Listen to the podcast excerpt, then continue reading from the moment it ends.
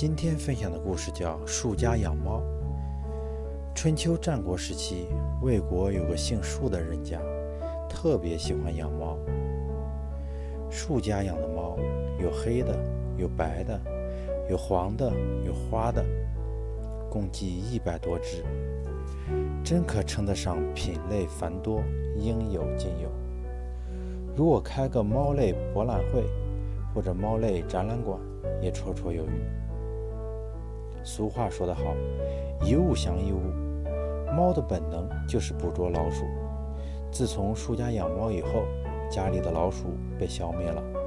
不仅如此，连左邻右舍的老鼠也几乎被捕捉光了。老鼠没有了，猫也就没有吃的了。它们常常饿得大声惨叫。树家主人看见它们一个个饿得瘦骨嶙峋的样子。听见它们哀哀的叫声，心里很难受，于是就每天到集市上买肉喂猫。大猫生小猫，小猫长大后又生小猫，子子孙孙不断繁衍，老猫也都渐渐死去，剩下的猫的后代失去了捕捉老鼠的本能，改为吃肉了，竟然不知道世界上还有老鼠。它们饿了。就号叫，号叫了，主人就能给肉吃。它们吃饱了，有的去晒晒太阳，有的烤烤火炉，有的躺在暖乎乎的炕上，都懒懒散散、舒舒服服地待着。老鼠们知道树家养了自己的天敌，都辗转相告，纷纷逃窜。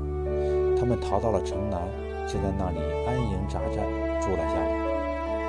于是城南家家都闹起了鼠灾，粮食袋子被咬破了，衣服也被咬坏了，厨房的碗筷被弄得乱七八糟，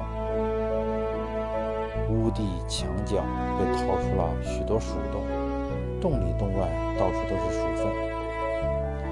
在一个书生的家里，老鼠成群结队地跑出来，有一只老鼠掉到一个大屋里。大翁肚大口小，又光又滑，老鼠爬不出来，急得吱吱叫。这个书生得知树家养了很多猫，赶忙从树家借来一只猫，放在大翁上，让他去捉老鼠。这只猫从来没有见过老鼠，它看见老鼠的怪样子，听到老鼠的吱吱叫声，认为老鼠是个怪物。它沿着翁口，翁口边。慢慢地踱着步子，不敢跳下去捕捉。书生一气之下，把它推到瓮里。猫很害怕，对着老鼠大叫起来。过了好长时间，老鼠估摸着猫也没有别的本领，就咬一下猫的脚，试试猫有什么反应。谁知那只猫竟用尽全身力气，奋力一跳，从瓮里跳了出来，夹着尾巴逃跑了。天赋再好，如果不加以锻炼和学习，也会退化成为废物。